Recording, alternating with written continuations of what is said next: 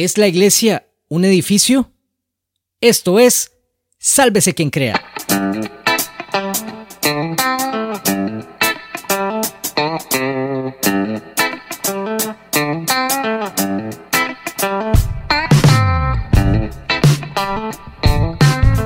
Llegamos al episodio número 8 y estamos por finalizar la primera temporada del podcast Sálvese quien crea, el espacio donde aprendemos a creer para crear. Y en esta ocasión lo que vamos a terminar es esta serie que hemos llamado Reset, de la cual ya llevamos 7 episodios anteriores y solamente nos queda un episodio más para terminar nuestra primera temporada, lo que significa que vamos a comenzar una temporada nueva pero esta temporada nueva trae nuevas dinámicas, invitados y muchas sorpresas más. Ahí después ustedes van a estar eh, eh, siendo comunicados. Vamos a, pasar toda la información por redes sociales. Eh, por eso, me gustaría recordarte que puedes ingresar a nuestras redes sociales en Instagram y Facebook para ver todo este contenido que tenemos. Y también si quieres escuchar los episodios anteriores, puedes hacerlo en los reproductores principales de podcast como Spotify, Apple Podcast, Google Podcast, Anchor y todos los que existen. Ahí nos vas a encontrar como Sálvese quien crea. También estamos subiendo este material en formato de video en nuestras redes sociales para que tengas ahí, eh, estés pendiente de todo lo que estamos haciendo. Y además tenemos una gran sorpresa para este fin de temporada de inicio de, de nueva temporada. Y es que tenemos una línea telefónica dedicada por si tienes peticiones de oración o quieres algún material de lo que, de lo que hemos preparado, si quieres recibir los podcasts en formato MP3, o quieres algún material de algún taller que ya hayamos impartido, o que tienes, eh, como decíamos ahora, peticiones de oración, cualquier cosa, todo es bienvenido. El número que tenemos asignado es, si estás fuera de Costa Rica, código de área 506 y el número 7137 1114. Repito una vez más, código de área 506 si estás fuera de Costa Rica y el número sería 7137 1114. Y bueno, arranquemos este episodio, pero como siempre hemos dicho, todas las opciones, todas las, ideas de ustedes son bienvenidas. Así que esta semana estuvimos hablando con un fiel seguidor del podcast Sálvese quien crea y resulta que él nos pidió que si podíamos hacer un episodio similar al que hicimos en, en el primer episodio, donde incluíamos un poquito de música también, así que hoy lo complacemos. Así que antes de comenzar el tema, vamos a escuchar una canción antes de arrancar para arrancar con toda la energía y vamos a escuchar a Jordan Phillips con esta canción que se llama Changed. Ya volvemos.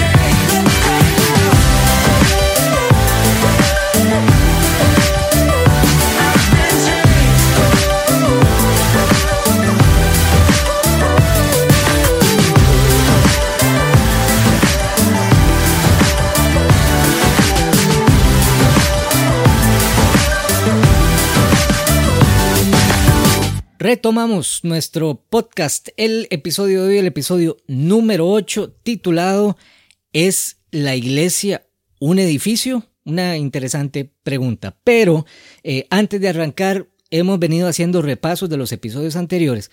Entonces vamos a comenzar con un pequeño repaso de lo que hemos visto durante todos los episodios anteriores antes de llegar al último, que es el que nos queda para la siguiente vez. El episodio número uno entonces eh, habíamos hablado de Dios como el creador de todo el universo. El episodio 2 eh, nos eh, centramos en la conversación de Dios como nuestro Padre Celestial y de sus cualidades morales. El episodio número 3, el ser humano a la imagen de Dios. El episodio número 4 hablamos sobre la separación ocasionada por el pecado y las consecuencias de la misma.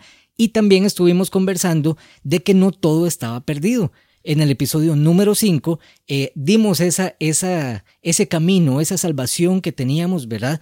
Eh, eh, porque la habíamos ganado por el pecado. Entonces hablamos que es posible escapar del pecado eterno, que hay un camino y ese camino es Jesucristo. En el episodio 6 hablamos sobre la perspectiva correcta que debemos tener a partir del hecho de aceptar al Señor como, como nuestro Señor. y hablamos un poquito también de Saulo y su transformación y el enfoque que tenía él en servirle después de esta parte. Y el episodio anterior estuvimos hablando sobre el maravilloso y divino Espíritu Santo que nos completa y que nos lleva entonces a toda verdad. Entonces, para este episodio vamos a conversar un poquito, como decía la introducción del episodio, en la iglesia. Pero tenemos que entender la iglesia como la congregación de personas que se reúnen y forman una comunidad que tiene por objetivo, y este es el objetivo principal de la iglesia, alabar a Dios y además cumplir los mandatos de Jesucristo. Ahora, no tenemos que confundir el concepto de edificio, ¿verdad? El concepto del edificio de iglesia sería entonces el templo. Si nosotros hablamos de templo, nos estamos refiriendo a edificio. ¿Qué es lo que pasa? Que muchas veces nosotros decimos, bueno, vamos a la iglesia, pensando, ¿verdad?, que vamos para el templo realmente. En realidad, entonces, lo correcto es pensar que generalmente la iglesia se reúne en el templo. Entonces, la iglesia somos todos aquellos, ¿verdad? Que queremos servir al Señor, que estamos conectados con el Señor, que somos la congregación, pero nos reunimos en el templo, no nos reunimos en la iglesia, nos reunimos en el templo. Entonces vamos a ver dos significados de esta palabra. Primero, de la palabra iglesia. Está la iglesia de Cristo, que es la que nosotros diríamos que tiene un alcance universal. Entonces nos referimos a personas de todo el mundo que creen en Dios y aparte que creen en Dios, que creen en Jesucristo, le alaban y quieren entonces obedecer sus principios. Esa sería lo que llamaríamos iglesia de Cristo. También está la iglesia en un sentido local, que es entonces cuando usamos este término, cuando nos referimos al grupo de personas que se reúnen en determinado lugar en el nombre de Jesús. Entonces esas serían las dos definiciones que podríamos decir de iglesia. Ahora, ambos conceptos son complementarios, ¿verdad? Por eso podemos decir que la iglesia local, en este caso nuestra iglesia, forma parte de la iglesia universal, la que formamos quienes?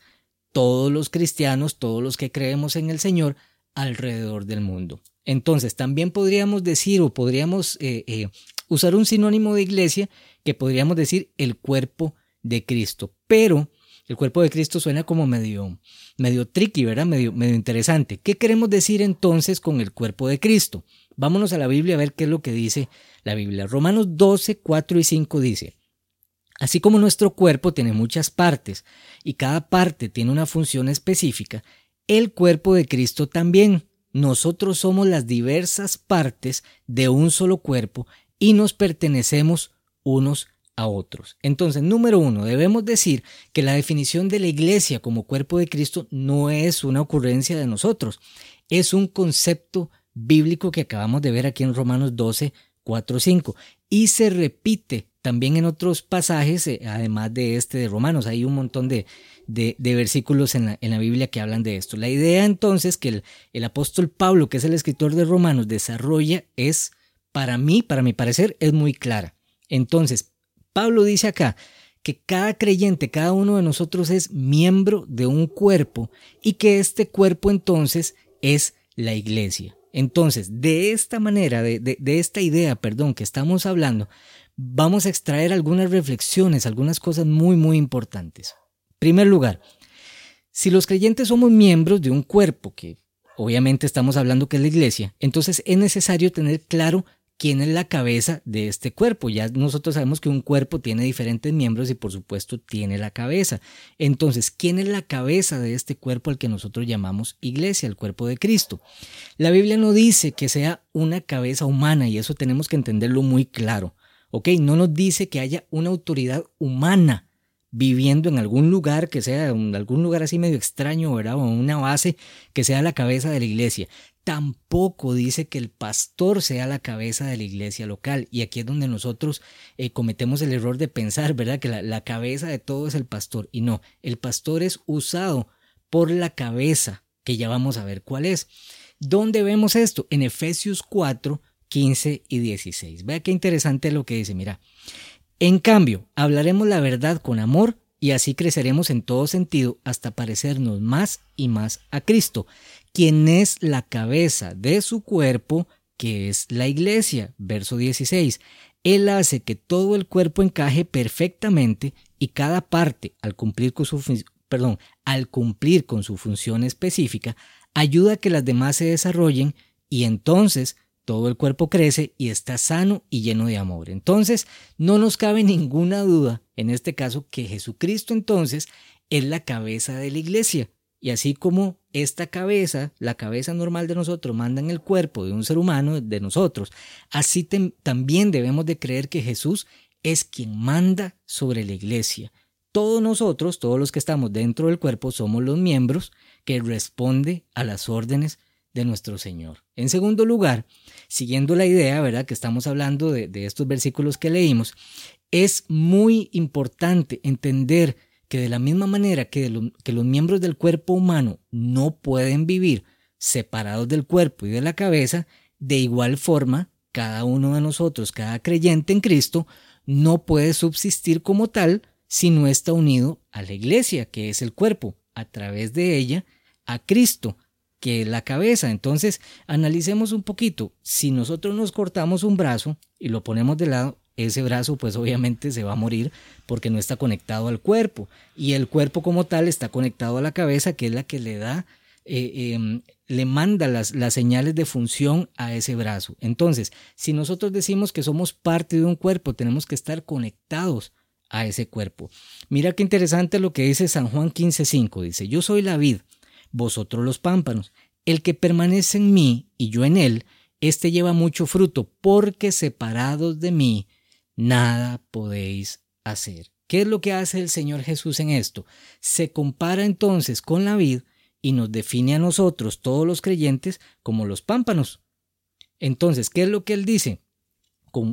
completamente claro dice, separados de mí, nada pueden hacer. Entonces, para cerrar esta parte, hagamos una conclusión rápida. No podemos vivir nuestra vida, no podemos vivir la vida que el Señor quiere que nosotros vivamos si no estamos conectados a ese cuerpo. En otras palabras, si no estamos conectados a una iglesia. ¿Por qué? Porque solo pegados en la iglesia, solo estando ahí formando parte de ese cuerpo, vamos a estar conectados con Jesucristo. ¿Y quién es Jesucristo? La cabeza de la iglesia. Entonces, en la iglesia es donde nosotros como cristianos nos vamos a desarrollar como tal. Vamos a empezar a crecer en el conocimiento del Señor, vamos a madurar como cristianos, vamos a fortalecer nuestra fe y muy importante, vamos a cumplir el propósito de Dios para nuestra vida. Entonces, aquí lo importante que es, tenemos que tener algo muy, muy en claro.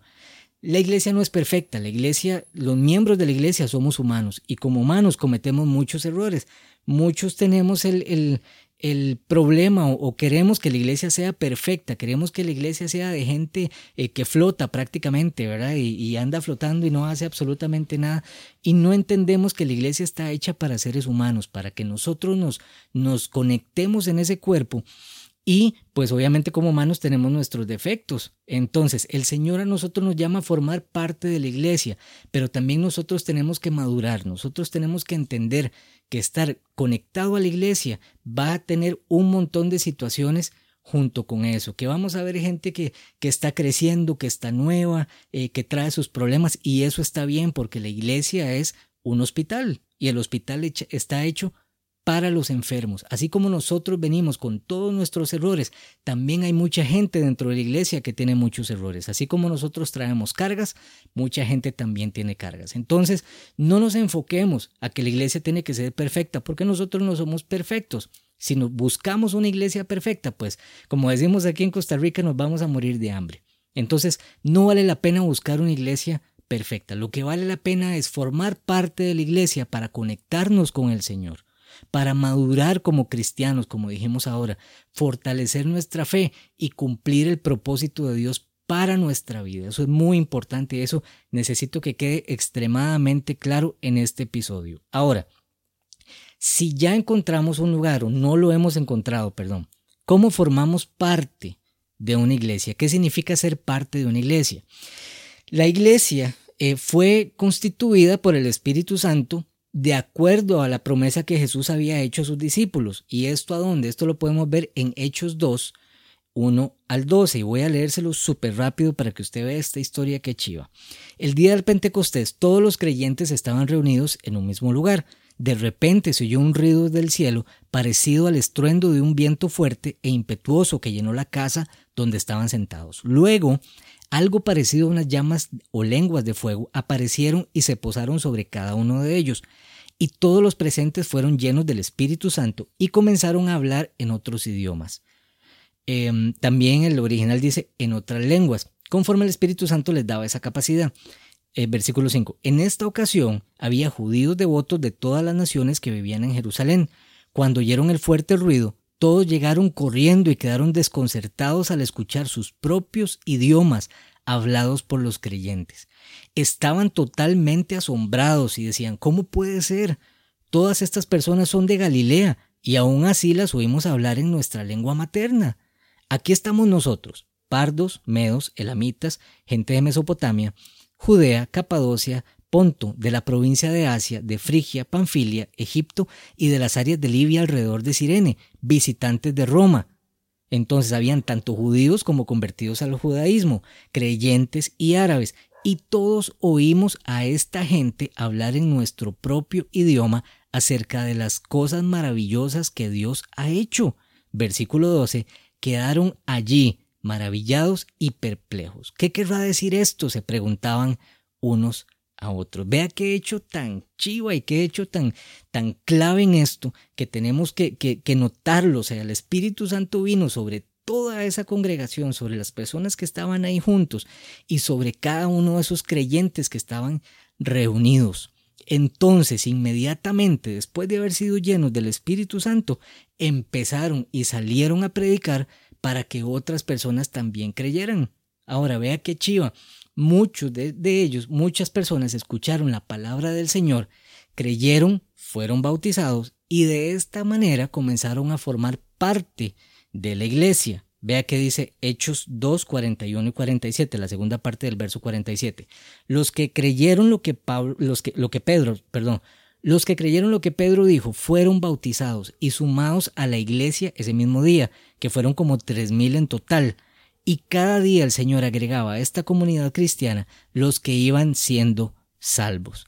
Entonces, vea qué chiva, así como aquellos pequeños cristianos, los primeros primeros que fueron añadidos a la iglesia, fueron bautizados también, de la misma manera, si nosotros creemos en el Señor, es necesario que, que tomemos un paso muy importante también, que es el paso del bautismo. ¿A dónde leemos eso? En Mateo 3, 13 al 17. Luego Jesús fue a Galilea, al río de Jordán, para que Juan lo bautizara, pero Juan intentó convencerlo, de que no lo hiciera. Yo soy el que necesita que tú me bautices, dijo Juan. Entonces, ¿por qué vienes tú a mí? Pero Jesús le dijo, así debe hacerse, porque tenemos que cumplir con lo que Dios exige. Entonces Juan aceptó bautizarlo.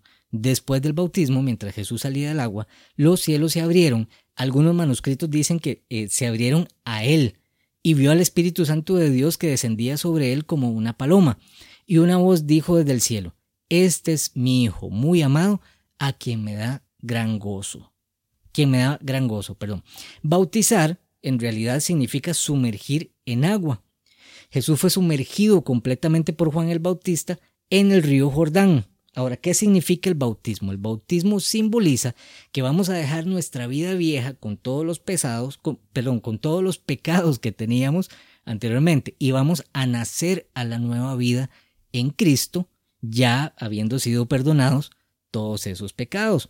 Entonces, además de, de, estar en una iglesia, además de pertenecer a una iglesia y buscar ese crecimiento, mi perspectiva es que el primer paso que tenemos que tomar para poder seguir al Señor y empezar a crecer como tenemos que crecer es el paso del bautismo. ¿Para qué? Para poder nosotros estar seguros que ya a manera simbólica vamos a dejar nuestro viejo hombre en el agua con todos sus pecados anteriores y vamos a salir a una nueva vida. Entonces, este primer paso, a mi parecer, es muy, muy importante para poder seguir al Señor.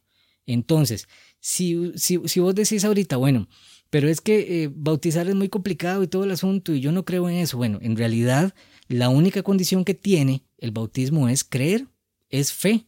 Cualquier otra condición, cualquier otra cosa que te hayan dicho no es bíblico. Lo único que nosotros debemos hacer es creer de todo corazón, creer completamente que este simbolismo tiene el valor de lo que significa. Ahí donde, donde vos estás en casa, búscate una Biblia y busca Hechos 8, 26 al 39, para que veas una historia muy chiva sobre Felipe y un etíope que iba leyendo ahí todo el asunto y Felipe eh, se aparece, el espíritu lo lleva y Felipe tiene una conversación muy chiva con, con el etíope. Él mientras eh, el etíope es un eunuco y Felipe le, le habla un poco sobre, sobre el Señor y le dice que necesita ser bautizado. Entonces ve en el, en el versículo 36.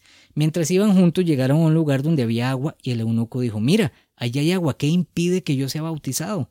Y le dice Felipe, puedes, si crees con todo tu corazón. Y el eunuco le respondió, creo que Jesucristo es el Hijo de Dios. Ordenó entonces que detuvieran el carruaje, descendieron al agua y Felipe lo bautizó. Pues obviamente cuando ya estés en la iglesia, la iglesia te, eh, te, va a dar un pequeño curso, te va a dar eh, una orientación de todo lo que significa el bautismo, pero es muy importante este paso para que ya tengas la seguridad eh, de, de, manera simbólica de que ya tu viejo hombre está muerto, lo dejaste sepultado en el pasado, ahí en el agua, y vienes a renacer como una nueva persona. Entonces, esto es muy importante. Esto es súper importante para que, para que podamos creer. ¿Cuál es el otro, la otra ordenanza o, el otro detalle que debemos de, hacer dentro de la iglesia? Eh, la segunda, muy importante, es la cena del Señor. Eh, me parece que si vos alguna vez has ido a una de nuestras iglesias evangélicas, has visto la, la, cena del Señor. Entonces, ¿qué es la cena del Señor? Pues es un recordatorio. Es eh, un recordatorio del último encuentro de Jesús con sus apóstoles antes de que Él muriera en la cruz. Eh, Jesús mandó que nosotros, todos los que creemos en el Señor, celebremos esto, comiendo pan, que simboliza su cuerpo, ¿verdad? Lastimado en la cruz, y bebiendo el vino, que simboliza la sangre derramada en aquella cruz, que nos sirve para limpiar el pecado. ¿verdad? También es una afirmación, es algo que, que nos recuerda la esperanza que en algún momento Jesús va a venir otra vez. ¿Para qué? Para llevarnos para siempre con Él.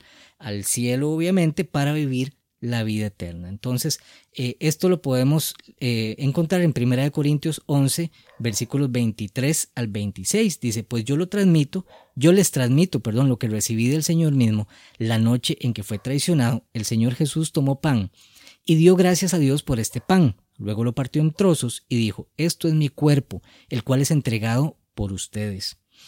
Em, vamos a ver, hagan esto en memoria de mí. De la misma manera, tomó en sus manos la copa de vino después de la cena y dijo, esta copa es el nuevo pacto entre Dios y su pueblo, un acuerdo confirmado con mi sangre, hagan esto en memoria de mí todas las veces que la beban, pues cada vez que coman este pan y beban esta copa, anuncian la muerte del Señor hasta que Él vuelva.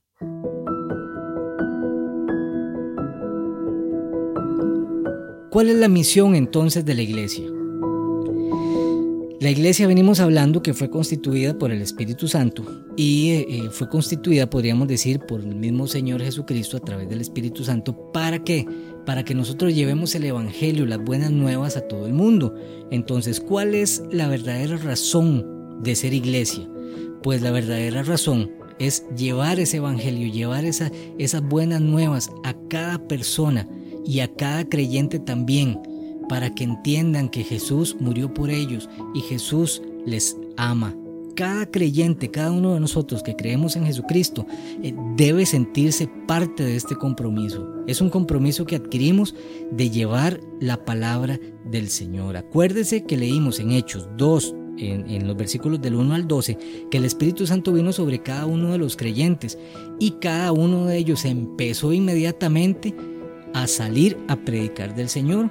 Entonces, si vos y yo hemos creído en Jesús, lo que espera el Señor de nosotros es que empecemos a contar de nuestra fe que empecemos a dar testimonio por medio del bautismo, que nos hagamos parte de su iglesia y también comencemos a compartir con otros lo que Él ha hecho en nuestra vida. Si nosotros ya eh, pasamos por ese bautismo y el Señor nos cambió por completo, tenemos que contarlo a los demás. Pero acordate algo, o sea, cada vez que nosotros vamos a hablar del Señor, tenemos que pensar y tenemos que recordar que el Señor siempre va a estar con nosotros. Y yo no te lo digo, lo dice la Biblia en Mateo 28, 18 al 20. Dice, Jesús se acercó y les habló diciendo, Toda potestad me es dada en el cielo y en la tierra, por tanto, id y haced discípulos a todas las naciones, bautizándolos en el nombre del Padre, el Hijo y del Espíritu Santo, enseñándoles que guarden todas las cosas que yo he mandado, y he aquí yo estoy con vosotros todos los días hasta el fin del mundo. Amén. Entonces no estamos solos. Ya pasamos por todo este proceso, formamos parte de la iglesia, ya fuimos bautizados, ya eh, a manera simbólica estamos diciendo somos nuevas personas, ahora vamos a buscar a los demás, vamos a buscar a ese compañero, vamos a buscar a ese amigo que tiene problemas, que está con una vida que no, que no le agrada al Señor. Y vamos a buscarlo por medio de nuestro testimonio. Entonces, ya es un buen momento para hacer un alto ahorita y decir, bueno, en realidad yo estoy siguiendo al Señor, en realidad yo estoy cumpliendo con estas cosas. En serio yo estoy con una relación tan fuerte con el Señor que puedo llegar y decir, sí, soy completo, soy un cristiano completo, ya formo parte, ya, ya acepté al Señor, formo parte de la iglesia, ya me bauticé, también tomo la cena con mis hermanos, estoy capacitado para contar a los demás lo que el Señor hizo conmigo. Todos estamos capacitados, así que no te pongas a pensar que es que, que yo soy nuevo, que es que, que es que aquí, que es que ya no. Vamos, empecemos, crezcamos. Eh, para eso estamos haciendo estos podcasts, para que vos llegues y, entres y, revises y, y crezcas y toda esta información la pases también a los demás. Entonces, pidámosle al Señor en este momento, ahí donde tú estás, Pídele al Señor que, que, te ayude a ver si realmente estás comprometido, si estás eh, metido en, en, esta, en esta gran misión que el Señor nos, nos, nos dejó, o si más bien estás viendo a ver a dónde te congregas, estás escogiendo congregación, pídele al Señor que te dé la sabiduría para escoger la que más, la que más, eh, eh, la que más sea de tu agrado hasta cierto punto, porque hay iglesias que hablan muy, palabra muy dura, ¿verdad? Y uno dice, uy, qué duro, pero hay veces ese tipo de iglesias son las que nos ayudan a crecer o si estás en una iglesia que más bien el, evangelio que predican o lo que predican no es el evangelio, ¿verdad? Sino que más bien son otras cosas, es un tiempo para tomar una decisión. Analiza si realmente estás dentro del cuerpo de Cristo. Lo más importante también es buscar una iglesia de doctrina sana. ¿Para qué? Para poder empezar a crecer espiritualmente, como decíamos ahora, empezar a echar raíces también y empezar a buscar a los demás. Ahí donde tú estás, ya tú sabes cuál es la situación de tu vida, ya sabes en qué punto estás, así que te lo dejo ahí para que lo analices. Haz la oración, habla con Dios y que el Señor te guíe a donde mejor tengas que ir.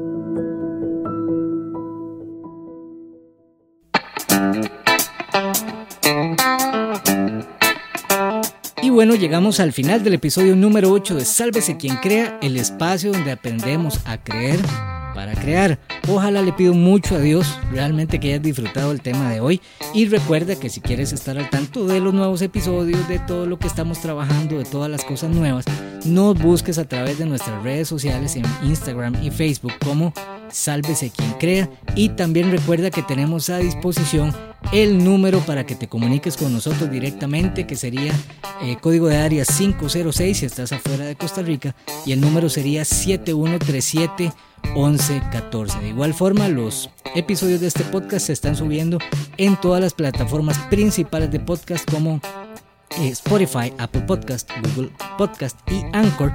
Y en todos ellos, pues obviamente nos encuentras como Sálvese quien crea. Nos vemos la próxima entonces en el último episodio, si Dios lo permite.